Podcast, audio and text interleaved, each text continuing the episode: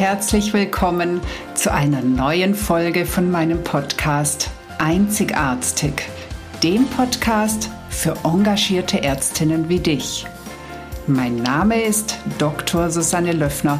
Ich bin Ärztin und Coach und ich unterstütze dich dabei, souverän, gesund und erfolgreich deinen ganz persönlichen Weg in der Medizin zu gehen.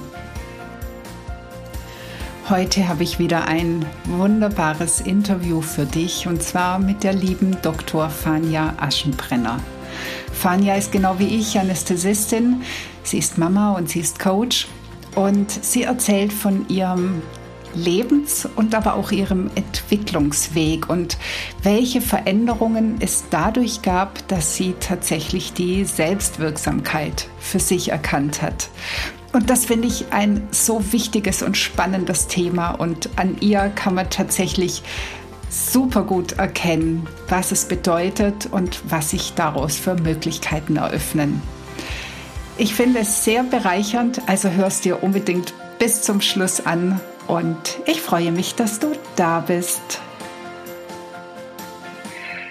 Herzlich willkommen zur heutigen Folge des Podcastes Einzigartig.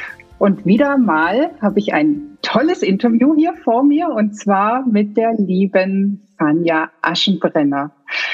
Fanja ist Anästhesistin, genau wie ich, und sie ist Coach für Frauen, die sich selbst wieder leben möchten. Ein sehr, sehr wichtiger Punkt mhm. heutzutage. Sie ist Mama von drei Kindern und damit Alltagsheldin im täglichen Spagat. Familie, dann ja, kommen auch noch eigene Interessen dazu und sie hat mehrere Jobs, die mhm. sie auffüllen. Und was mich ganz besonders an Fanja begeistert, seit ich sie kenne, sie ist unglaublich fleißig und strahlt trotzdem immer eine Ruhe und Besonnenheit aus, die ich echt manchmal ein bisschen beneide. Herzlich willkommen, liebe Fanja. Ich freue mich, dass du hier bist. Ja, liebe Susanne, vielen, vielen Dank für die Einladung. Da habe ich mich sehr darüber gefreut, dass ich hier sein darf in deinem Podcast. Ich kann das nur zurückgeben. Also ich bewundere dich auch immer für dein Strahlen und für dein ganzes Engagement und was du so alles machst. Aber ich glaube, das geht irgendwie ähm, jeder Frau so, ne? Dass sie da woanders guckt und denkt, ah, was die alles macht und was die alles schafft, das möchte ich auch gerne. Man vergisst, ja, das stimmt. Man vergisst ganz häufig, äh, was man selber doch schon so alles äh, macht, ne? Das ist schön. Danke. Danke für die Erinnerung. sehr, sehr gerne. Dann ähm, stelle ich doch gleich mal meine erste Frage. Wer ist eigentlich Fania Aschenbrenner? Oh ja. Ähm, Fania Aschenbrenner ist eine total interessante Person, ähm, die auf einem ganz großartigen Weg ist zu sich selbst. Schon seit mehreren Jahren und ähm, die schon ganz, ganz viel erlebt hat und auch Herausforderungen erlebt hat in ihrem Leben, auch ähm, krasse Herausforderungen, trotzdem immer irgendwie den Kopf oben gehalten hat und äh, Lösungen gesucht hat und ja, der Fanja ist einfach unheimlich wichtig, selbst wirksam zu sein, selbst das Leben in der Hand zu haben, ähm, das Leben zu gestalten. Und wenn das heute bedeutet, ähm, ich kündige meinen Arztjob und werde Coach, und in zwei Jahren bedeutet, ich ähm, fange wieder als Ärztin an und bin da total erfüllt, ähm, dann ist das so. Also ich ähm, erlaube mir mittlerweile wirklich meinen Weg zu gehen und den auch immer mal wieder umzuswitchen. Ähm, mein Mann ist das mittlerweile jetzt gewohnt. Hat vor fünf Jahren da noch mehr Probleme mit gehabt, aber mittlerweile sieht er einfach, ähm, es macht mich glücklich, es erfüllt mich äh, und ähm, ja, ich glaube, er ist einfach froh, dass, dass ich einfach da in meiner Kraft mittlerweile bin, mit den drei Kindern einfach auch äh, den Alltag ähm, gut mit, mit ihm zusammen bewältige und trotzdem einfach ähm, Freude in meinen Jobs habe, in meinen Arbeiten habe, ja. Oh, das hört sich wunderbar an. Und auf das Thema Selbstwirksamkeit kommen wir sicher nochmal zurück, ja. weil ich glaube tatsächlich, dass das das A und O für mhm. den Beginn, Entschuldigung, jetzt habe ich auch noch einen Frosch im Hals, für den Beginn eines zufriedenen Lebens mhm. ist. Du hast gerade von Herausforderungen gesprochen. Möchtest du da drüber reden? Ja, also ähm, ich denke, jeder hat so seine Herausforderung, gerade ähm, in der Vergangenheit, in der Kindheit, ähm, im Aufwachsen äh, mit den eigenen Eltern. Ähm, bei mir gab es ja einige äh, Einschnitte in meinem Leben, so dass ich zum Beispiel meine Eltern getrennt haben, als ich elf war. Ähm, ich dann alleine bei meinem Vater blieb, weil ich das Gefühl hatte, ich muss mich um ihn kümmern und ich muss bei ihm bleiben. Er darf nicht alleine bleiben. Also schon sehr, sehr früh auch so eine Verantwortung übernommen habe, die eigentlich gar nicht, gar nicht so meine war rückblickend. Ähm, dann auch ja lange Jahre mit einer Partnerin meines Mannes zusammen, äh, meines Mannes, meines Vaters damals zusammengelebt in der Familie, was sehr, sehr anstrengend war, also was wirklich so eine Hassliebe war. Ähm, teilweise wochenlang ähm, wurde nicht miteinander gesprochen, wurde gestritten, dann war wieder alles super. Also es war immer so ein Auf und Ab.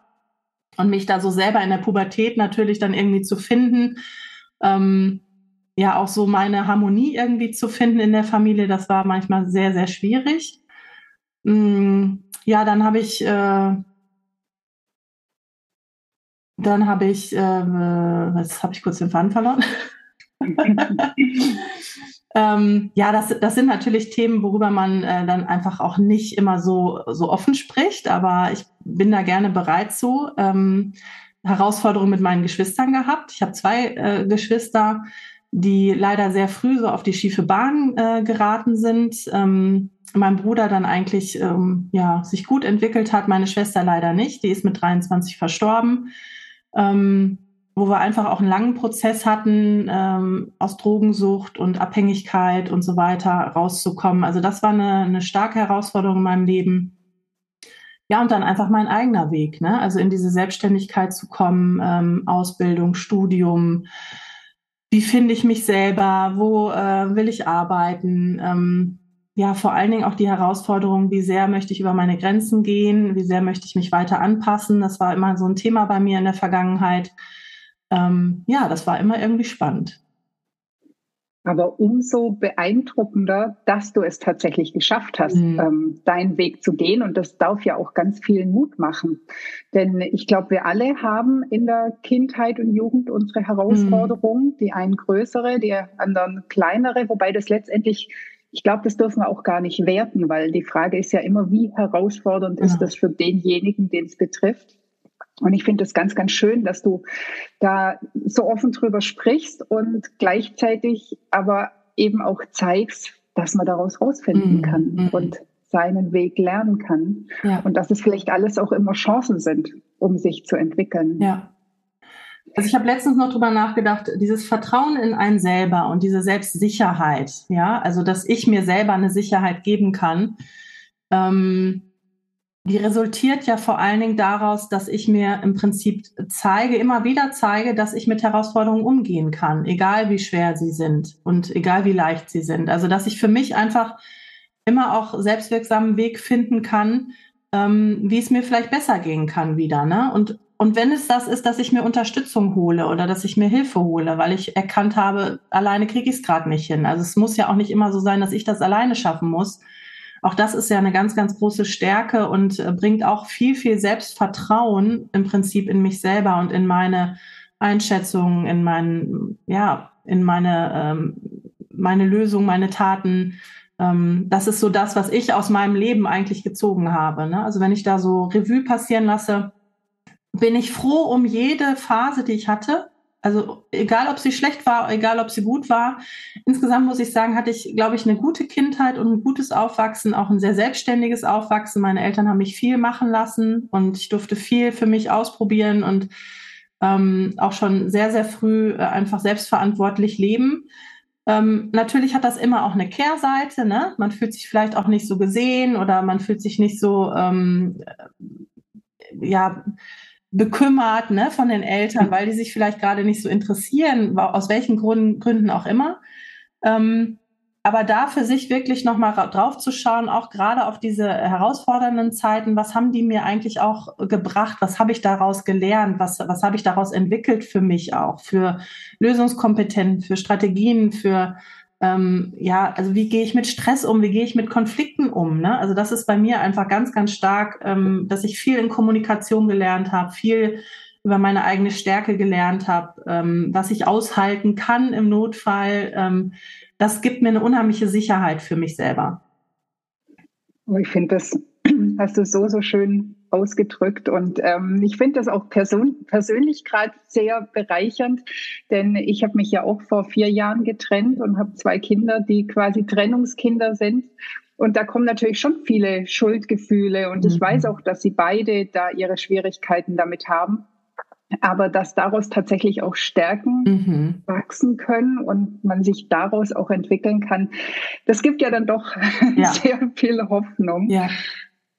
Und wie ist denn so dein Weg weitergegangen? Du hattest schon ein bisschen von Kindheit und Jugend mhm. erzählt mhm. und dann hast du das Studium schon mal ja, angerissen. Ja, ja. Du bist ja Ärztin geworden. Ja.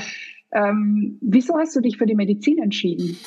Ach, das ist äh, eigentlich ähm, eine ganz, ganz rationale Entscheidung gewesen. Total verstandesmäßig, dass ich damals äh, überlegt habe, wir hatten immer sehr wenig Geld. Ne? Also es hieß immer, das können wir uns nicht leisten, das kannst du nicht machen, ähm, ne? weil also großes Haus gekauft, auch verschuldet und ähm, immer so in, in, im, im Bau auch das Haus, so ein altes Bauernhaus. Das heißt, es musste da immer was reingesteckt werden und das habe ich immer irgendwie gehört, ne? So dieses, ich habe gerade kein Geld und ah, da muss ich erst Geld holen. Taschengeld war immer schwierig zu bekommen, ne?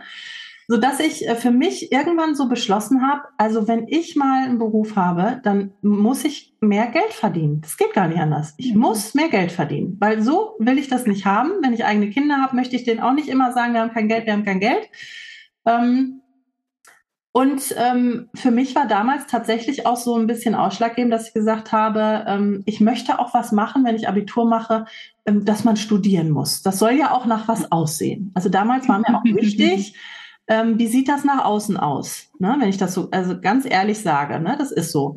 Dann kam für mich in Frage, ich weiß noch, mit 16 Jahren war ich im BITS, im, im Berufsinformationszentrum, Arbeitsamt, ähm, Juristin oder Ärztin. So, und dann habe ich mir das Ganze nochmal näher angeguckt. Wir hatten so eine Rechtskunde AG in der Schule, da bin ich ständig eingeschlafen. Wir haben über Paragraphen gesprochen, es hat mich so gelangweilt, ich habe gedacht, nee, das kann ich nicht durchhalten, das geht nicht, das interessiert mich null. Und dann habe ich ein Krankenpflegepraktikum einfach gemacht, ähm, mal auch selber in den, in den Ferien, ich glaube mit 17 oder so, dass ich gesagt habe, ähm, ich gucke mir das einfach mal an. Wir hatten auch meine Oma ähm, so anderthalb Jahre zur Pflege zu Hause. Da bin ich auch schon so in diese Pflege reingekommen, weil ich da meinen Vater einfach unterstützen wollte. Da war ich so 13 Jahre. Dann habe ich meine Oma immer gewaschen zum Beispiel und gepflegt. Die war sehr dement und hatte Parkinson und ähm, genau. Und dann habe ich gedacht, ja, also was Praktisches, auch so ein bisschen handwerklich, Menschen helfen, das lag mir sowieso. Ähm, guckst du dir an. Und dann habe ich gedacht, ja, das mache ich. Ne? Ich werde Ärztin und habe ganz klar ausgeklügelt, ja, aber wir haben ja wenig Geld. Ne? Trotzdem immer noch so viel Geld, dass ich kein BAföG bekommen hätte. Das hatte ich mir schon mal mhm. durchrechnen lassen. Aber eben dafür war nicht genug Geld da, dass ich gesagt habe, ich muss aber irgendwie gucken, wie ich mich finanziere im Studium. Und dann habe ich entschieden für mich, ähm, auch da war ich auch sehr klar, ich mache eine Krankenpflegeausbildung, ich mache die auch zu Ende, bevor ich mich überhaupt auf einen Studienplatz bewerbe. Ich hatte ein Abi von 1,6, das hätte vielleicht damals auch schon gereicht irgendwo in Deutschland. Ähm, und dann bin ich, ja, bin ich in eine nächste größere Stadt, ins äh, Krankenschwesternwohnheim gezogen, acht Quadratmeter, und habe mhm. Krankenpflege gemacht, also habe äh, Krankenschwester gelernt. Das hat mir super Spaß gemacht, aber gleichzeitig habe ich gemerkt, das ist reicht mir nicht. Also die Entscheidung war schon gut und hat sich eigentlich auch in den drei Jahren gefestigt, dass ich auf jeden Fall Medizin machen möchte. Ähm, es ist ein wichtiger Job, die Krankenpflege, keine Frage. Ähm, aber für mich war da irgendwie das Ende noch nicht erreicht. So, also ich wollte noch weiter. Und dann hat das auch alles geklappt. Dann habe ich direkt einen Studienplatz gekriegt, ähm, ein WG-Zimmer, ein schönes, ähm, mit einer WG-Partnerin, die jetzt meine beste Freundin ist und Trauzeugin. Und, oh, schön. Ähm, ja, einen Job natürlich, ne, ganz wichtig, um mich zu finanzieren. Ich habe dann fünf Jahre als Krankenschwester gearbeitet. Das hat mir auch sehr viel Spaß gemacht. Ja, und dann habe ich Medizin studiert. Das ist ja sicher auch sehr, sehr hilfreich, da mal die beiden Seiten zu sehen, weil ja. es ist ja leider in der Klinik doch häufig so, dass Ärzte und Pflege nicht unbedingt kooperieren, sondern gern mal gegeneinander arbeiten. Ja. Und ich könnte mir vorstellen, dass das ein enormer Vorteil ist, ja. da beide Seiten zu kennen. Ja. Also ich habe in der Krankenpflegeausbildung schon immer gemerkt, was mich am meisten angekotzt hat, war dieses, das ist nicht meine Aufgabe. Mhm. ne? Aber von beiden Seiten so, ne? Und dieses teilweise auflaufen lassen, das habe ich, oh, was fand ich das? Das hat mich so, also fand ich so schlimm, dass teilweise dann, wenn der Arzt dann irgendwie dreimal nicht irgendwie gehört hat, so nach dem Motto, äh, der soll das ordentlich schreiben, ja, dann kann ich das jetzt nicht mehr lesen und dann, dann kriegt der Patient das einfach nicht. Dann lassen wir mhm. das jetzt einfach mal so stehen und dann lassen wir den mal auflaufen und so, wo ich dann dachte, also das geht doch nicht. Wir sind doch alle da, um für den Patienten das Beste rauszuholen, habe ich damals schon immer gedacht, ne? Oder die Ärzte, die wirklich so von oben herab die, die Schwestern behandelt haben, ne? Und die noch nicht mal selber irgendwie mal einen Handgriff gemacht haben und, und da dafür deine Schwester gerufen haben, um so ein Pflaster aufzukleben oder so. Weil ich dachte, das kann doch nicht wahr sein, dass eine Schwester jetzt geholt wird, weil du das Pflaster nicht kleben kannst. Oh, also das war teilweise wirklich schwierig zu ertragen, wo ich immer gedacht habe, ich, ich möchte so ein Hand-in-Hand-Arbeiten haben und, und vor allen Dingen diese Wichtigkeit der Pflege sehen immer wieder, weil die, die Pflege, Krankenschwestern, Krankenpfleger, die sind am Patienten und die Ärzte sind abhängig von diesen Menschen. Wenn ich diese, diese Menschen nicht habe, in der Pflege, dann kann ich auch den Patienten nicht behandeln. Also was da an Informationsfluss und an Beobachtung durch die Pflege passiert, was die Ärzte gar nicht mitkriegen, wir wären aufgeschmissen als Ärzte. In der Anästhesie sowieso, ja, da ist es ja noch mal mehr so ein Team. Da brauche ich einfach auch die die Schwester. Ne? Also das geht gar nicht anders. Das ist auch gut so. Ähm, aber das auch mal zu wertschätzen und auch mal zu sagen, ja, danke, dass ihr da seid und, und ähm, auch so auf einer Augenhöhe einfach zu arbeiten. Ne? Das habe ich also damals schon wirklich auf manchen Stationen war das so, es war aber leider äh, relativ selten. Ne? Und ähm, ja, und, und dass dann Schwestern einfach auch, also die, die so selbstständiger auch gearbeitet haben und die gemacht haben und die sich eingesetzt haben und so, die hatten auch viel mehr Freude, ist mir damals schon aufgefallen, so an ihrer Arbeit bis dann die Öse kam, ja, die dann irgendwie schon 30 Jahre im Job hat, die gesagt hat, ich verbiete dir das, du darfst hier keine Vigo legen, das ist Arztaufgabe. Und die gesagt, aber es macht mir so viel Spaß, ich möchte das machen. Du hast andere Aufgaben hier. Wenn wir das machen, dann wollen die das immer haben. So, ne? Oh ja, das Argument kenne ich auch. Die ja. Ärzte hier, die wollen das dann immer von uns haben und das machen wir nicht mehr. Dann denke ich, oh Gott, also oh, so klein gedacht irgendwie, ne? Ja. Und das hat mir, also mir hat diese Ausbildung ähm, fachlich unheimlich geholfen. Also ich hatte es wirklich ähm, viel leichter als andere im Studium, weil ich gerade im Physikum hast du ja noch nicht so viel klinische Erfahrung. Ähm, und mir hat das total geholfen, diesen Zusammenhang immer schon sehen zu können. Ich wusste ja, was es für Krankheitsbilder schon gibt und warum ich das jetzt in der Biochemie lernen muss und warum das vielleicht in der Physik gerade auch wichtig ist oder in der Chemie oder was auch immer ich habe immer schon so das Größere dahinter gesehen sehen können, weil ich es einfach schon gelernt habe. Ähm, und konnte damit auch vielen helfen, so, ne, das einfach so aus der Praxis immer wieder ähm, äh, zu verbinden und zu sagen, ja, aber ne, dann ist das so und so bei den Patienten und deswegen, ne, das sieht dann so und so aus. Und das konnte ich dann einfach total gut lernen, auch in der, in der Vorklinik schon, ne, was ja einfach auch echt eine Hürde ist. Ähm, und auch in der Klinik sowieso. Ne? Also mir ist das Studium sehr, ich denke, sehr viel leichter gefallen mit dieser Ausbildung. Ähm, und ich konnte mich einfach komplett ähm, finanzieren. Ne? Also das war wirklich gut. Ich würde das immer, also das, so, ich würde das wieder ja. so machen. Mhm. Also das kann ich gut nachvollziehen. Ich habe ja ähm, die Rettungssanitäter-Ausbildung mhm. gemacht und bin dann während des Studiums als Rettungssanitäterin gefahren geht jetzt heutzutage leider nicht mehr so. Also ich durfte damals wirklich Rettungsdienst fahren. Ja. Und für mich war das auch. Also einerseits war das wirklich, es waren viele Krankheitsbilder schon bekannt und ja. viele Grundlagen waren schon bekannt. Und andererseits war es aber auch immer wieder mal an den Menschen zu kommen, mhm. während man sonst nur über den Büchern hockt und irgendeine ja. Theorie lernt. Ja, ja. Also zu dem, was du gerade zu Ärztinnen oder Ärztinnen und Krankenschwestern, Krankenpflegern erzählt hast, ähm, das kenne ich auch. Vor allem, was, an was ich mich noch erinnere, ähm, ich habe einfach auch viel von denen gelernt. Mhm. Also als junge Ärztin da steht man manchmal mit seiner ganzen Theorie trotzdem ganz schön blöd da ja. und weiß nicht, wie man praktisch irgendwas macht. Ja. Und ich finde es darum so fatal, sich dann als junger Arzt hinzustellen, ich bin aber der Arzt und du bist die Schwester. Ähm, ja. Das ist also mal davon abgesehen, dass es in meinen Augen eben an jeglicher Wertschätzung fehlt und arrogant ist, aber es ist einfach auch blöd. Total dumm. Also auch auf der Intensivstation, also die, die Intensivpflege, die ist so routiniert, so erfahren, mhm. die haben so viel, ähm, ja, die erkennen so schnell was und mhm. da nicht drauf zu hören, ist ja. in meinen Augen ja. ein ganz, ganz blöder ja. Fehler. Also auch auf der Intensivstation habe ich die Pflege immer mit einbezogen in irgendwelche Therapieentscheidungen. Ne? Also das, das ist so wichtig gewesen und so ähm, und sowieso als Assistenzarzt, wenn du anfängst, du fängst ja bei Null an, sei mal ganz ehrlich. Ja. Also das, was du im Studium genau. gelernt hast, das ist ja nicht das, was du da machst. Ja, also du hast theoretisch Medikamente gelernt und Krankheitsbilder gelernt und was auch immer, aber es ist was ganz anderes, wenn du dann wirklich ähm, am Machen bist und die Patienten vor dir hast. Wirklich. Ja, ja. genau.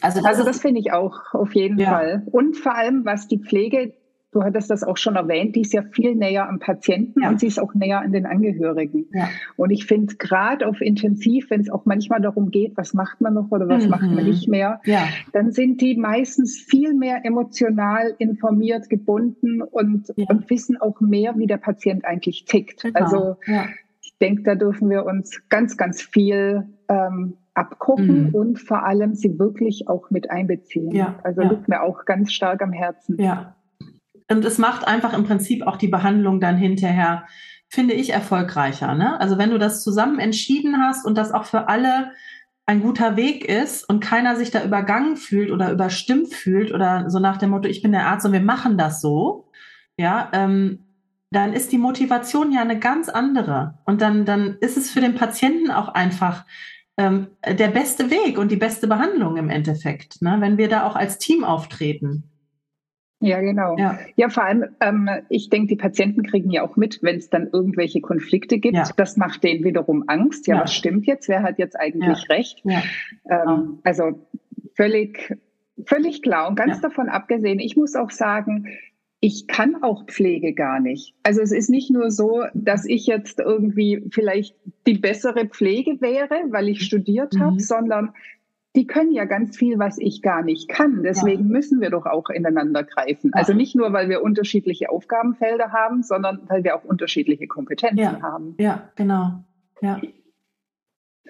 Ja. ja, und dann, dann bist du also in die Anästhesie genau. gegangen.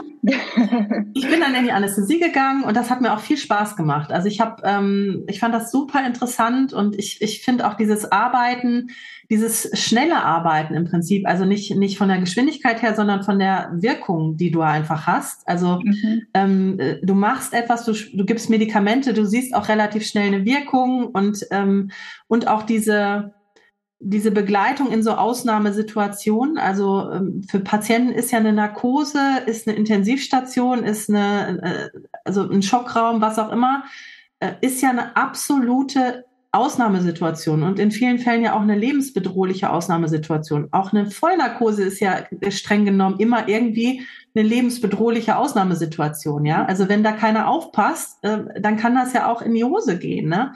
Und da Patienten wirklich in solchen Situationen zu begleiten, habe ich einfach für mich gemerkt, macht mir unheimlich Freude und ähm, ich habe einfach auch gemerkt, das funktioniert auch gut. Ne? Also du hattest jetzt mhm. am Anfang schon mal gesagt, ähm, du strahlst irgendwie so eine Ruhe aus oder du strahlst so eine Gelassenheit aus oder wie auch immer. Auch wenn das in mir selber manchmal nicht so aussieht oder sich nicht so anfühlt, scheint das aber nach außen wirklich so zu sein. Also Patienten, die sich von mir behandeln lassen, die haben mir da auch schon oft dieses Feedback gegeben. Ne? Also dieses, ach, sie, sie sprechen so angenehm und ach, bei ihnen fühle ich mich so sicher und so. Ne? Also das, und das macht mir einfach Freude, ähm, Menschen ähm, wirklich in diesen Angstsituationen da eine Sicherheit zu geben und da einfach eine, eine Kompetenz auch zu geben, ähm, einen Fels in der Brandung, starke Schulter, was auch immer, wie man es so ausdrücken möchte, ne? Ähm, wo ich einfach gemerkt habe, so innere zum Beispiel, hier mal eine halbe Tablette mehr, da mal eine halbe Tablette weniger, jetzt warten wir mal und messen mal so eine Woche lang den Blutdruck und dann gucken wir mal und so. Da denke ich, oh, das ist mir zu lahmarschig. also, das ist ganz die, können, die sind auch total wichtig. Mein Mann ist ja Internist und Kardiologe, äh, die sind total wichtig und ähm, aber ich bin da zu ungeduldig für. Ne? Das ist so, nee. ich muss jetzt gerade so lachen, weil ich muss dran denken, ich habe auch, also ich bin ja auch Anästhesistin und ich habe anderthalb Jahre Anästhesie gemacht und bin dann aber ein Jahr in die Innere gegangen. Ja. Und ich weiß noch, dass ich mir total schwer tat, tatsächlich eine Blutdrucktablette zu verordnen, mhm. weil ich dachte, oh Gott, ich weiß doch jetzt gar nicht, vielleicht ja. wirkt die, wenn ich nicht im Zimmer bin und dann müssen wir am Monitor hängen. Das gar nicht, ne? das jetzt Aber ich das ja, ich spritze was und ich sehe direkt, ja, genau. was passiert. Ja, ja. Und es war wirklich lustig, wie ich mich am Anfang schwer getan habe, auf diese andere Arbeitsweise überhaupt. Das ist eine ganz andere Dynamik, ne? Ja, ja genau. Mhm. Und was ich auch nochmal ähm, betonen möchte, das, was du gerade gesagt hast, diese Ruhe ausstrahlen bei der Narkose, das ist so wichtig. Also ich glaube, das unterschätzen wir auch ganz oft, mhm. welchen Einfluss auf die Narkose wir auch durch ja. unser Auftreten davor haben. Also auch wenn wir wirklich die Ängste schon, genau, ja. wenn wir die Ängste schon ein bisschen reduzieren ja. können. Ich meine, es ist ja so, je ängstlicher jemand ist, desto mehr brauchst du, um den überhaupt mal zum Schlafen zu bringen. Und eben tatsächlich auch danach den Heilungs Tagesverlauf, den kannst du so ja. stark beeinflussen, ja. wenn du vorher entsprechend mhm. mit dem Patienten mhm. umgehst. Ja.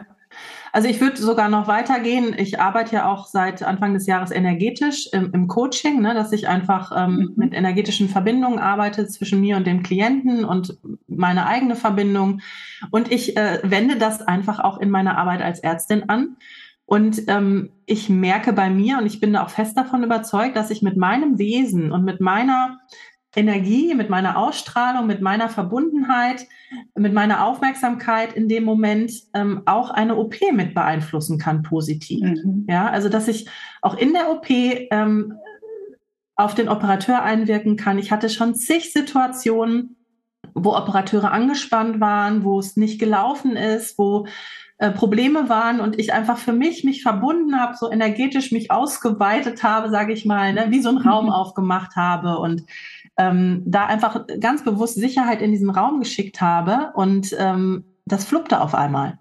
Also mhm. ich kann das nicht beweisen, ne? So, aber ich habe schon zig Beispiele erlebt. Ähm, zum Beispiel einfach auch ganz witzig, ähm, wenn ich im OP bin, mir ist einfach einfach, mir ist ganz wichtig, wir arbeiten entspannt zusammen wir sind ein Team und wir arbeiten ja auch Hand in Hand. Wenn der Springer mal draußen ist und die OP-Schwester braucht was, ich gebe der das. Ja, warum auch mhm, nicht? Ja.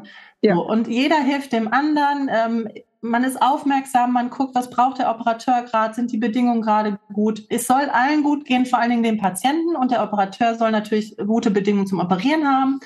Und meine OP, meine Narkose soll natürlich stabil laufen und es soll einfach, es soll harmonisch laufen, ja? Im besten Sinne für den Patienten. Und dann habe ich es wirklich mehrfach erlebt, dass ich dann, wir werden ja zur Mittagspause dann ausgelöst von einem Anästhesisten, der dann so eine halbe Stunde da ist, damit wir einfach auch mal Pause haben. Ähm, und ja, ich hatte halt auch so zwei, drei Kollegen, die sehr, sagen wir mal, negativ eingestellt waren. Also die meistens so Kontrachirurg waren, ne? Der hat ja eh mhm. keine Ahnung und ähm, weil der macht sowieso Blödsinn da und wir haben ja hier immer alles im Griff und wir müssen es immer ausbaden und was auch immer. Also keine Ahnung, ne? So dieses, die anderen sind immer schuld und äh, ich mache super. So. Dann komme ich teilweise nach dieser Mittagspause wieder rein und spüre schon beim Reinkommen, oh, was ist hier für eine eisige Stimmung? Ne? Was ist hier mhm. gerade passiert? Ja, alles scheiße, klappt nicht da hinten und so, wollte, musste hier wieder nachrelaxiert werden. Er dachte, der kann das einfach nicht und äh, was für eine blöde Narkose und ah, ich, gut, dass ich jetzt hier wieder rausgehen kann. Und ich sage, okay. Und dann habe ich das alles übernommen, sie ist rausgegangen. Der OP-Pfleger, Gott sei Dank ist die Zicke hier raus. Gott. Also was, was alleine dann so ein Stimmungsumschwung mit diesem ganzen Team macht. Der ja, Operateur total angespannt. Wie, wie operiert ein angespannter Operateur, ja, der sich vielleicht beobachtet fühlt, der sich kritisiert fühlt, was auch immer, der da auch gerade einen Spruch gekriegt hat ja, das, das bringt doch, also so, ne? Nee, bringt nichts. Völlig, also völlig einleuchtend. Ja. ja. Ich, mir, mir ist gerade aufgefallen, vielleicht sollte man tatsächlich mal ein Teamcoaching für Anästhesisten mit Chirurgen ähm, anbieten. Ja. Ich glaube, da könnte noch tatsächlich ganz ja. viel ähm, Positives bewegt werden. Ja, auf jeden Fall. Du hast gerade ähm, schon von energetischem Coaching geredet. Mhm. Dann Gehen wir doch mal zu deinem Coaching. Ja. Wie kamst du dazu? Was hat dich bewegt? Was ja. machst du da? Also im Prinzip, ähm, ich habe bis 2019 dann als Ärztin gearbeitet und hatte vorher schon so ein paar Jahre vorher selber mit Persönlichkeitsentwicklung begonnen, weil ich gemerkt habe mit den drei Kindern, ne, die kamen auch relativ nah aneinander, es sind auch Zwillinge dabei. Puh, das hat mich ganz schön gefordert. Und äh, dieses Mama-Sein ist ja auch ein Prozess, äh, der ganz viel anstößt. Und ähm, da habe ich mich auch für geöffnet ähm, und habe gemerkt, dass das einige Themen hochgebracht hat für mich selber, dass ich zum Beispiel auch, das war eins so dieser Themen, gemerkt habe, dass ich unheimlich viel Anerkennung und Wertschätzung immer von außen brauchte, ähm, die natürlich auch in meinem Job dann gefunden habe, gerade so als Notärztin, Intensivärztin im, im OP. Ne? Also da hast du ja einfach auch, kannst ja viel bewirken und kriegst auch so Wertschätzung von außen. Ähm, aber in der Elternzeit halt nicht mehr. Mhm. Und das hat mich unheimlich aus der Bahn geworfen. Und ähm, dann haben wir auch hier ordentlich Konflikte gehabt, mein Mann und ich, weil ich wollte das dann von ihm haben. Also er sollte das dann kompensieren. Ähm, und der sah das nicht, was ich ja alles geleistet habe den ganzen Tag. Ich habe mich auf den Kopf gestellt, mit Kind und Kegel, ne? Habe ich ihr noch den äh, Rasen gemäht und irgendwelche Sachen angebracht und, und irgendwelche Fenster geputzt, so außer der Reihe und dann immer ne, gewartet, dass er nach Hause kommt und das jetzt sieht. Ne? dann irgendwann gemerkt habe, meine Herren, also was ist denn da bei dir los? Ne? Du bist ja völlig unter Druck und du, warum kannst du das in dir selber denn gar nicht so spüren, diese Wertschätzung? Ne? Warum bist du dir selber da auch nicht genug? Und das war so der Punkt, der Wendepunkt für mich. Da waren die Zwillinge, glaube ich, ein halbes Jahr alt. Das war so 2016. Äh, und die Große war irgendwie zwei Jahre alt. Alles noch Wickelkinder, ne? ähm, da habe ich gemerkt, ich muss was machen, sonst äh, laufe ich hier irgendwann vor die Wand. Ne? Also ich, ich verliere so viel Energie äh, in diesem äh, Hasseln hier und in diesem Alltagshamsterrad, nur um mir beweisen zu oder anderen, anderen eigentlich bewe zu beweisen, wie toll ich bin. Ähm, und dass ich es wert bin, dass man mich wertschätzt und dass man mich ähm, ne, lobt. So. Also das war krass, das auch zu erkennen für mich, ne? dass das auch in mir ein Thema war und dass da nicht die anderen schuld sind und auch mein Mann das nicht auffangen kann. Ähm, das tat erstmal auch ein bisschen weh, das so für mich zu erkennen, aber es war für mich im Prinzip der Schlüssel, ähm, mich da rauszuarbeiten. Ich habe dann viel, ähm, viel Seminare besucht, Christian Bischoff, Intensivseminare da auch nochmal weitergemacht. Laura Marlina Seiler, das waren eigentlich so meine ersten Kontakte mit der Persönlichkeitsentwicklung. Und dann habe ich gemerkt, ähm, sowieso im Freundeskreis, dass Freundinnen mir gespiegelt haben, ich coache die schon im Prinzip. Ne? Also das, was ich so gelernt habe, habe ich dann einfach weitergegeben. Und eine Freundin hatte dann wirklich den ausschlaggebenden Satz zu mir gesagt, die hatte mich gebeten, mich mit ihr zu treffen, weil es ihr so schlecht ging abends. Und ähm, war Mutter gestorben und ähm, sie, sie brauchte irgendwie jemanden zum Quatschen. Und dann haben wir so zwei Stunden geredet und dann hat sie hinterher gesagt, Fanja, du solltest da echt Geld für nehmen. Also das ist ein himmelweiter Unterschied, wie ich mich jetzt hier gerade fühle. Und trotzdem, ne, obwohl ja alles so ist, wie es ist, aber ich habe gerade wieder Mut, ich, äh, ich, ich habe wieder Motivation, mich morgen in mein Leben äh, zu stürzen und, und weiterzumachen und für meine Kinder da zu sein. Und das hat mir gerade richtig geholfen. Und dann habe ich gedacht, ja, also im Prinzip, warum eigentlich nicht? Ne? Und dann habe ich im Prinzip angefangen mit Coaching-Ausbildung und habe parallel auch schon angefangen zu coachen, 2020 dann. Neben dem Job auch, ne, da hatte ich dann so mein erstes äh, Coaching-Programm quasi ähm, mit vier Frauen, vier Müttern. War noch sehr so auf Mamas ausgelegt, ähm, die einfach so in einem Erschöpfungszustand sind, die eben im Prinzip sich nicht wertschätzen, die nur noch funktionieren, die sich selber auch so in diesem ganzen Muttersein irgendwie verloren haben. Oder vielleicht zu dem Zeitpunkt dann einfach merken, dass sie sich schon immer irgendwie so übergangen haben und irgendwie, ne, das war zum Beispiel bei mir, dass ich gemerkt habe, ich bin eigentlich nie so diesen diesen diesen Weg gegangen, dass ich ge geguckt habe, was macht mir Freude oder was will ich wirklich, sondern ich habe immer so ganz rational entschieden in meinem Leben oder ähm, habe mich auch sehr angepasst, ne, oder geguckt, was was erwarten andere von mir, ähm, ne, was meinen die, was was soll ich tun und das habe ich dann getan. Also das ähm, das dann auch einfach verändern zu können und da auch in eine andere Verantwortung für sich zu gehen und ja, auch Muster einfach loslassen zu können, in denen man so drinsteckt, die einen da einfach so im Hamsterrad halten. Ja. Und es hat mir so viel Spaß gemacht, dass ich äh, 2000, Ende 2020 dann gesagt habe, äh, also irgendwie, das geht hier nicht mehr. im Krankenhaus. Ich war dann auch Oberärztin in der Anästhesie und ähm, es war im Prinzip eine ziemliche Mangelverwaltung. Es waren unheimlich wenig Ärzte dann nur noch da. Wir mussten dann Vordergrunddienste machen.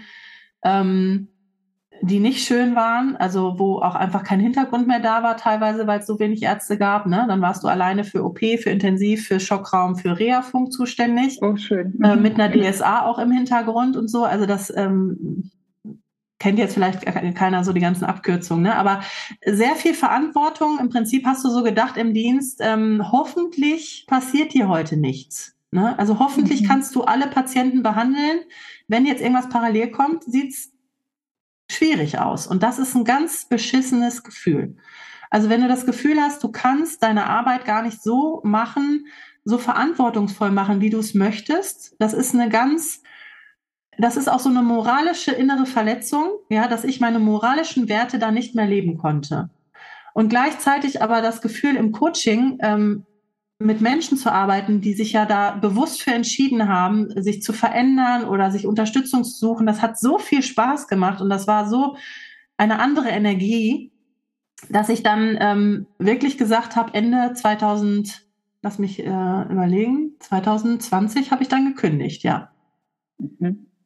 Und dann war ich 2021 auch erstmal nur Coach und ähm, habe dann einfach, ja, weil einfach Angebote kamen oder Anfragen kamen, ähm, angefangen, auf einer leichteren Art und Weise Narkosen zu machen. Ne? Im ambulanten äh, OP zum Beispiel, dass ich mal so Praxisvertretung gemacht habe für Kolleginnen ähm, oder dass ich als Impfärztin mal gearbeitet habe. Also 2021 habe ich, hab ich ähm, da einfach so leichtere Varianten des Arztseins so dazu gewählt. Ja.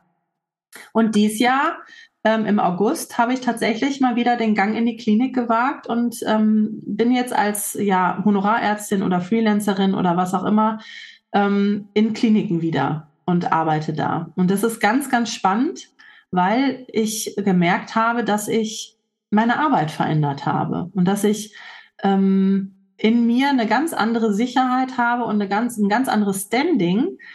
Das, was mich 2020 noch so fertig gemacht hat und äh, wo ich einfach so verzweifelt war und wo ich so ausgebrannt war in diesem Arztjob, das berührt mich jetzt gar nicht mehr so. Auf eine gute Art und Weise. Ne? Das ist genau, du hast jetzt genau die Frage beantwortet, die ich sonst gestellt hätte. Was hat das auch an dir verändert? Ach, Weil ja. genau das ist ja so mein ganz großes Ziel oder meine ganz große Hoffnung, mhm. dass sich das Gesundheitswesen auch von innen raus verändern kann, wenn eben die Menschen sich selber mhm. kennen, besser ja. kennen oder mehr sie selbst sind. Und genau das ähm, beschreibst du ja im Prinzip.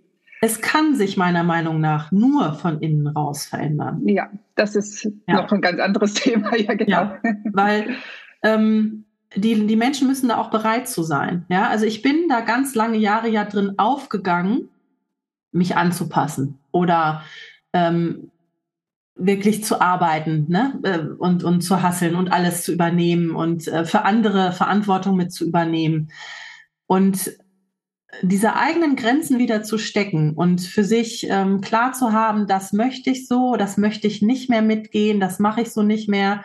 Und für mich ganz eigenverantwortlich äh, zu entscheiden, welchen Job nehme ich an, welchen möchte ich nicht mehr annehmen, was möchte ich nicht mehr machen.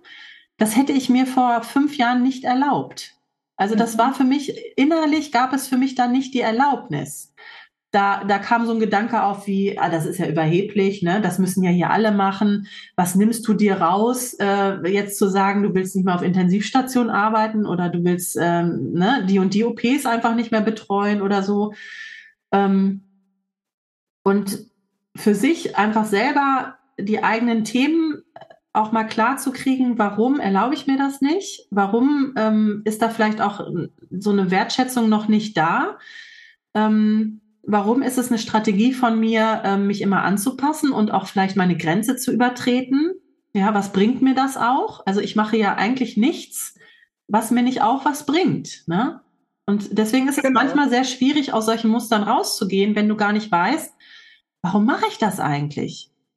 Und ich habe mich ja zum Beispiel auch ganz lange Jahre darüber definiert, ja, also auch über diesen Arztjob definiert. Das hat ein paar Monate gedauert, diese Entscheidung zu treffen, ich, ich kündige jetzt im Krankenhaus. Was meinst du, was mein Vater gesagt hat? Also, er ja, genau. hat das überhaupt nicht verstanden. Und ich habe damit auch, ja, ich habe damit auch einen Teil Anerkennung verloren. Ne? Warum willst mhm. du nicht mehr als Ärztin arbeiten? Das haben ganz viele ja, genau. nicht verstanden, ne? Das, das kenne ich, genau. Das war auch meine Angst. Das war auch immer meine Angst. Und wa warum ich mir das auch verboten habe, mir das leichter zu machen, weil ich mich auch über die Intensität und die Schwere meiner Arbeit definiert habe. Ja, du hast vorhin das ja schon gesagt, dass du die Wertschätzung im Außen gesucht ja. hast. Also, ja. ne, und ja. dafür tust du alles, um wirklich diese Wertschätzung zu kriegen. Ja.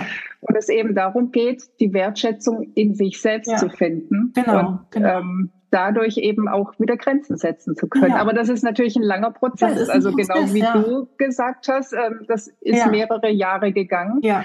Und ich kann das genauso unterschreiben. Ja. Ja, und wenn du jetzt, ähm, sage ich mal, der Pflege sagst oder, oder Krankenschwestern sagst, die sich einfach sehr darüber definieren, wie viel Überstunden sie machen und wie sehr sie gebraucht werden auf der Station und wie, wie unentbehrlich sie sind, wenn du denen jetzt von außen sagst, äh, so, wir krempeln das System um, wir machen hier keine Überstunden mehr, äh, ihr braucht nicht mehr einspringen, wir machen einen Springerpool, was auch immer, dass da wird für die was fehlen. Ja, genau. Das ist so. Und deswegen sind sie auch gar nicht bereit. Also ich meine, das ist ja, so wie du vorhin schon gesagt hast, deswegen muss es von innen kommen, ja. weil solange wir gar nicht lernen, wie wir anders glücklich sein mhm. können, solange mhm. werden wir natürlich immer diesen Weg streben, also ja. nach diesem Weg ja. streben. Ja, ja. Ja, und es ist, es ist in unserer Gesellschaft einfach so, dass Anerkennung vor allen Dingen kommt, ähm, wenn wir viel leisten. Ne? Ja, genau. Wenn wir Höher, schneller, tun, weiter. Wenn wir, wenn wir hoch hinaus, ne, ähm, also alleine morgens eine Dienstübergabe, was da an Anerkennung fließt, wenn dieser Dienst durchgearbeitet hat. Ja, genau. Oh Mann, krass und so, aber habt da gut geschafft und ja, ne, wenn du dann aber sagst, oh, war ein super entspannter Dienst, wir sind um 9 Uhr ins Bett. Boah, ja, dann wird der, Dienst heute ja scheiße. Ja, genau. dann kommt der Neid erstmal dann kommt aus der Neid hoch, ne? So. Aber das ist tatsächlich, das ist mir vorher noch gar nicht so aufgefallen. Aber das stimmt. Ich meine, natürlich, keiner von uns mag die Dienste durcharbeiten. Ne? Man hat echt die ganze Zeit, die ganze Nacht über hat man ja. sich geärgert. Und morgens bei der Frühbesprechung da wird alles wieder gut gemacht und ja. plötzlich ist wieder Held. Und da breitest du auch schön aus, was du alles gemacht hast, ne? Ja, genau. OPs und wenn da Kinder dabei waren oder schwere Fälle und so. Das wird dann nochmal. Ja. Ja, natürlich. Das ist ja auch total menschlich. Ist ja, es. Ne? Genau. Ne? Aber da dürfen wir uns das einfach, das wir dürfen wir uns bewusster machen und da dürfen wir hinschauen, wie kann ich mir diese Anerkennung und diese Wertschätzung vielleicht auch auf einem anderen Weg geben? Ist es vielleicht auch, kann ich vielleicht auch stolz auf mich sein, wenn ich es mir mal leichter mache? Ja, wenn ich, also ich bin, ich habe einen Job, also ich habe ja diverse Jobs, ne? Ich habe einen Job, der ist so leicht. Da mache ich ähm, eine Visite kurz, gucke mir die Patienten an, das ist in der ambulanten Dialyse. Und dann sitze ich die ganze Zeit auf dem Büro und kann meine Sachen machen. Kann im Computer was machen, kann Coaching vorbereiten, was auch immer. Ich bin natürlich da, falls irgendwas ist. Und ich werde bezahlt, ja, ich werde auch gut bezahlt und sitze da rum. Was meinst du, was das am Anfang für mich, äh, das war schwierig für mich, ne? Da habe ich, hab ich mir extra Arbeit mitgenommen und so und irgendwelche hier Fortbildungspunkte und so, dass ich dann wenigstens auch irgendwie was mache, dann in, was Sinnvolles mache in der Zeit. Ja, genau. Und jetzt mittlerweile, da mache ich mir eine Meditation an, dann entspanne ich mich ein bisschen, dann lege ich mich mal auf so eine Liege oder so, ne? Denke, wie geil ist das, dass du so einen Job gekriegt hast? Ah, ja, auf jeden Fall. Aber das, da sprichst du gerade auch noch mal ein ganz wichtiges Thema an, sich auch mal die Ruhe zu gönnen, mhm. beziehungsweise die Ruhe auch auszuhalten. Ja. Weil das können ja tatsächlich mhm. auch ganz viele nicht ja. mehr. Dann verfällt man ja in alle möglichen Ersatzbefriedigungen. Dann ja. fängt man an zu shoppen oder zu essen oder zu rauchen oder irgendwas anderes. Und ähm, das müssen wir, nein, das müssen wir nicht, das dürfen wir alle lernen, mhm. damit wir auch wieder gesünder werden ja. und damit wir auch wieder, ja, wirklich zufriedener werden. Ja. Ja, und das ist, ähm, mir fällt das auch tatsächlich auch immer noch schwer. Ne? Äh, das ist für mich immer eine bewusste Entscheidung. Ich merke das dann.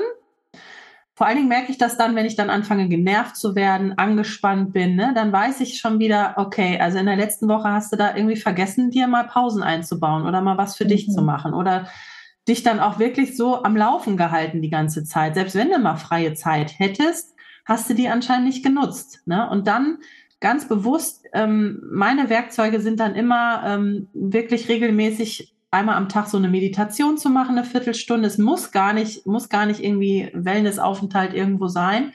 Aber sich bewusst ähm, mal so ein paar Minuten für sich zu nehmen und mal was zu machen, wo ich weiß, das tut mir gut. Das fährt mich runter, das entspannt mich oder auch mal so ein Powernap zu machen.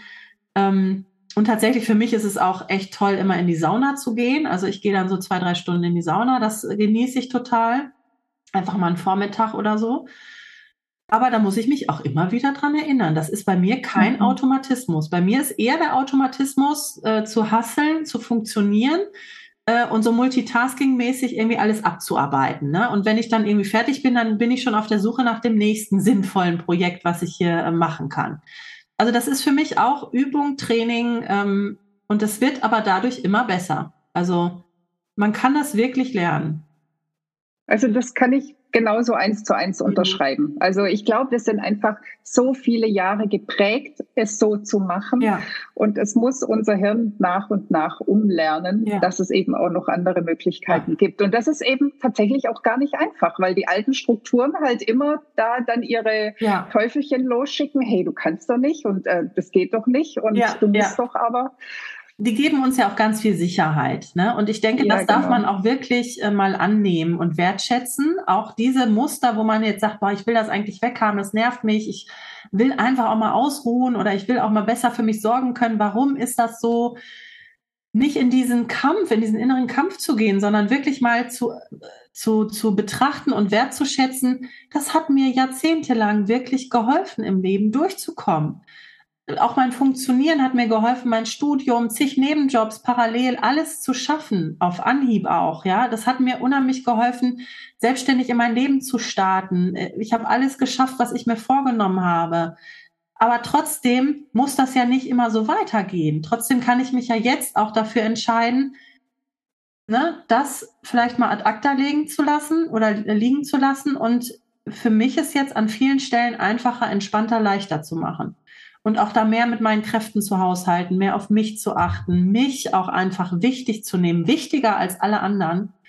Und ähm, das ist, das ist einfach was, äh, was ich ganz wichtig finde, nicht diesen Kampf zu gehen ne? und nicht zu sagen, boah, was habe ich da früher alles gemacht und warum habe ich mich so angepasst und in diesen, dieses Hadern mit der eigenen mhm. Biografie zu gehen. Und auch ähm, sich bewusst zu machen, dass ich ja immer die Entscheidung habe, ich muss ja auch nicht alles ablegen. Nur weil ich jetzt nicht mehr nur funktioniere, heißt das ja nicht, dass ich nur noch faul auf dem Sofa liege. Ja, ja genau. Das ist nämlich, das war ja. immer so meine Befürchtung, ja. Also ich war mal einem Psychologen auch richtig im Coaching, der mich dann auch gefragt hat, Frau Aschenbrenner, was passiert denn eigentlich, wenn Sie nicht mehr funktionieren? Was ist denn da so Ihre Vorstellung? Und dann habe dann sagt, dann habe ich so überlegt und dann sagt er, sind sie dann obdachlos unter der Brücke oder so? Ich dachte, nein, vielleicht nicht ganz so schlimm, aber mindestens fett gefressen auf dem Sofa und ich gucke nur noch den ganzen Tag Netflix. und keiner liebt mich mehr. Und dann sagt er, ja, das ist auch eine schöne Fantasie, ne? Sagt er, aber ist das denn wirklich so? Ja, wenn Sie jetzt mal irgendwie ähm, nicht 24 Stunden nur funktionieren, ist denn das die Wahrheit, was sie sich da ne, so zusammenspinnen? Nein, ist es nicht. Es, es, gibt ja nicht nur schwarz und weiß. Ich muss das ja nicht ausstellen und dann bin ich hier voll irgendwie flodder, was auch immer und kriege mein Leben nicht mehr geregelt. Und das ist aber diese Angst dahinter. Das ist so eine diffuse Angst, ähm, weil ich damit einfach auch ganz viel Sicherheit geschaffen habe in meinem Leben. Ne? Ich kann mich darauf verlassen, mhm. ich kann funktionieren. Ähm, und äh, das ist für mich auch ganz wichtig. Ich weiß das, dass ich das kann. Muss ich aber nicht. Ja, also ganz, ganz wertvoll und vor allem, Fanja, ich könnte, glaube ich, mit dir jetzt noch mal eine ja, Stunde genau. weiterreden, weil da ähm, so viele nicht, Erkenntnisse ja. und ja, ähm, Ideen da sind. Trotzdem würde ich langsam tatsächlich zum Schluss kommen. Ich glaube, das ist tatsächlich schon mein längstes Interview, das ich oh bisher, okay, so viele sind es da nicht, aber, aber sehr, sehr wertvoll. Also super vielen Dank. Ich würde dir gerne noch ähm, meine drei Abschlussfragen stellen. Ja. Wobei die erste, ich weiß nicht, vielleicht hast du die vorher schon beantwortet, ähm, die ist, was du dir von alternativen Berufswunsch vorstellen könntest. Ich meine, du hast den Juristen vorhin genannt, aber ich glaube, du hast ihn dann auch wieder. Ja, ganz schnell, ganz schnell verworfen. Gibt es denn sonst noch was? Tatsächlich ähm, eigentlich kein, wo ich so sagen würde, der wird mich so erfüllen wie ähm, dieses Ärztin sein und das Coach sein. Das ist eigentlich schon so, ähm, auch die Mischung macht's für mich so interessant. Manchmal eigentlich jetzt nicht mehr, aber in der Phase, wo ich auch so als Ärztin so aufgerieben war, wo ich äh, so gefühlt so viel getragen habe, so viel Verantwortung gespürt habe für Sachen, die ich eigentlich gar nicht so mitgehen wollte, da hatte ich manchmal so den Gedanke, boah, jetzt einfach irgendwo in einer Elektrofirma in der Produktion sitzen, am Fließband okay. und keine Verantwortung tragen. Sich nicht um Menschen kümmern müssen, sondern einfach nur Platinen löten oder was auch immer. Das würde ich jetzt gerne machen. Aber das ist, das ist jetzt auch nicht mehr. Ne? Also jetzt habe ich da einfach auch einen, einen anderen Umgang mitgefunden. Und äh, wenn ich merke, das ist hier eine Arbeitsumgebung, ähm, das ist für mich gerade nicht gut, ähm, dann gehe ich da wieder. Ne? Ja. Mhm. Ja, also ich glaube, das ist ja auch schon alternativer Berufswunsch, sich die Möglichkeit zu geben, auch zu wechseln. Ja. Also dass es ja. sich auch verändern darf. Genau, ne? genau, ja. Hast du eine Löffelliste, also eine Liste, auf der draufsteht, was du noch erleben möchtest? Mhm. Die Frage habe ich mir schon öfter mal gestellt, weil ich einfach auch in Kursen oder in Coachings äh, gibt es das ja häufig auch so als, als Werkzeug. Ähm, tatsächlich fiel es mir immer unheimlich schwierig oder schwer eine Löffelliste zu schreiben, weil ich denke, wenn ich die Sachen gerne machen will, dann mache ich sie doch. Ne? Also ich habe mhm. ich habe auch nicht äh, den unbändigen Wunsch, mal Bungee Jumping zu machen oder ähm, noch mal irgendwie was auch immer äh, was Besonderes zu erleben.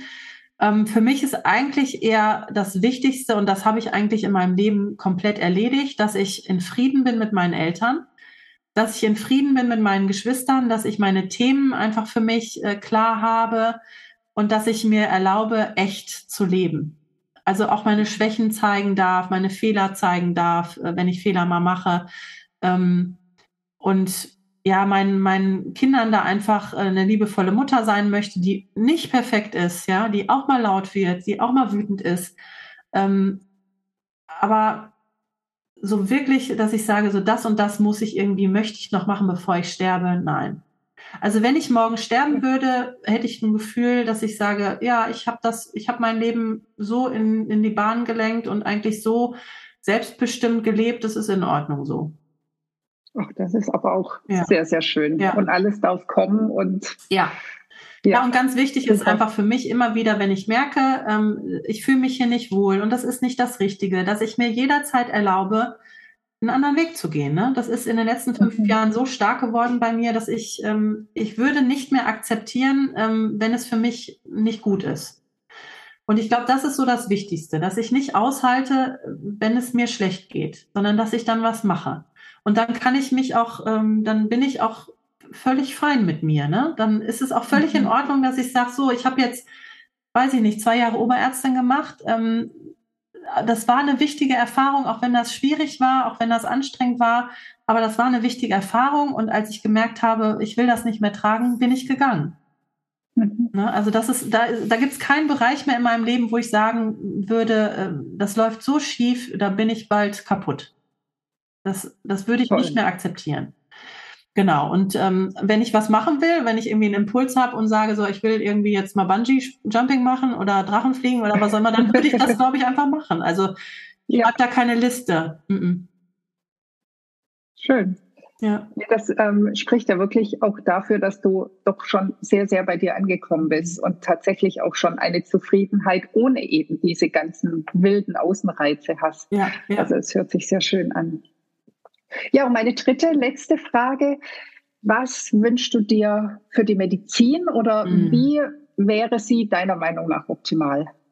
Ja, also ich habe ja schon so ein bisschen anklingen lassen, ne, was mir einfach wichtig ist und äh, das, das wünsche ich mir im Prinzip auch für die Medizin, dass wir anfangen, wirklich Hand in Hand zu arbeiten, dass wir auf Augenhöhe arbeiten, was auch bedeutet, dass ich bereit bin zu sagen, wenn ich nicht weiterkomme, wenn ich einen Fehler gemacht habe, ähm, dass ich mir Unterstützung hole, dass ich bereit bin oder auch so flexibel bin, ähm, mich auf andere einzustellen und ähm, so das große Ganze einfach im Blick habe für den Patienten und für uns einfach, ne, dass wir auch als Mitarbeiter im Gesundheitssystem da wirklich auf uns achten, anfangen auf uns zu achten und für uns zu sorgen. Das ist eigentlich unsere höchste Priorität und dann können wir auch die Patienten gut versorgen und dann können wir auch ähm, Kollegen ausgleichen, wenn es denen mal nicht gut geht oder so. Ne? Auch dieses Interesse füreinander ist dann einfach, glaube ich, wieder höher, ne? weil das geht einfach so, ähm, das, das wird so wenig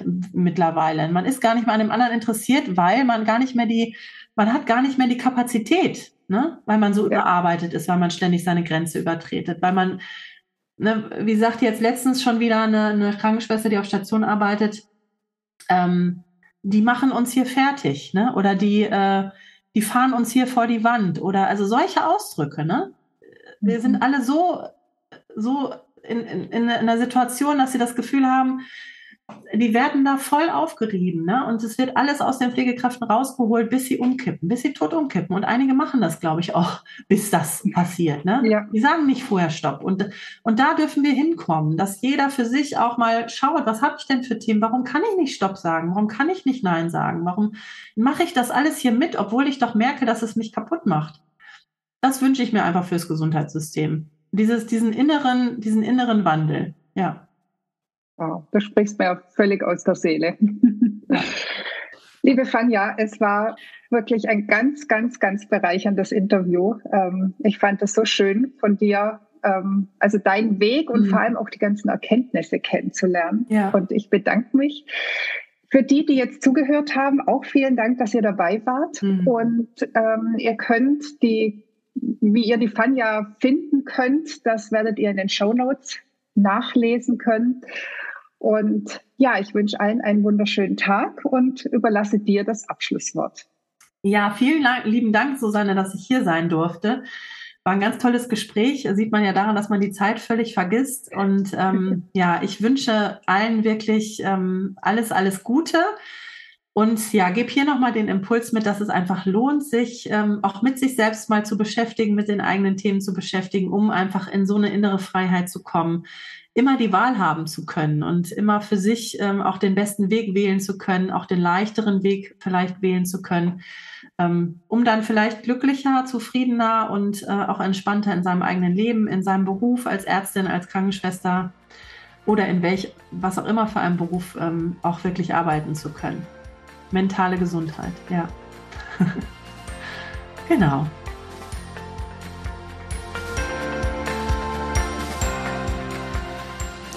Das war die heutige Folge und ich freue mich, dass du bis zum Schluss dabei warst. Wenn es dir gefallen hat, dann hör doch nächste Woche wieder zu bei Einzigartig. Natürlich freue ich mich sehr über eine 5-Sterne-Bewertung und wenn du den Podcast teilst oder weiterempfiehlst. Möchtest du lernen, besser zu kommunizieren? Dann hole dir doch mein PDF 12 Game Changer für erfolgreiche Patienten- und Angehörigengespräche.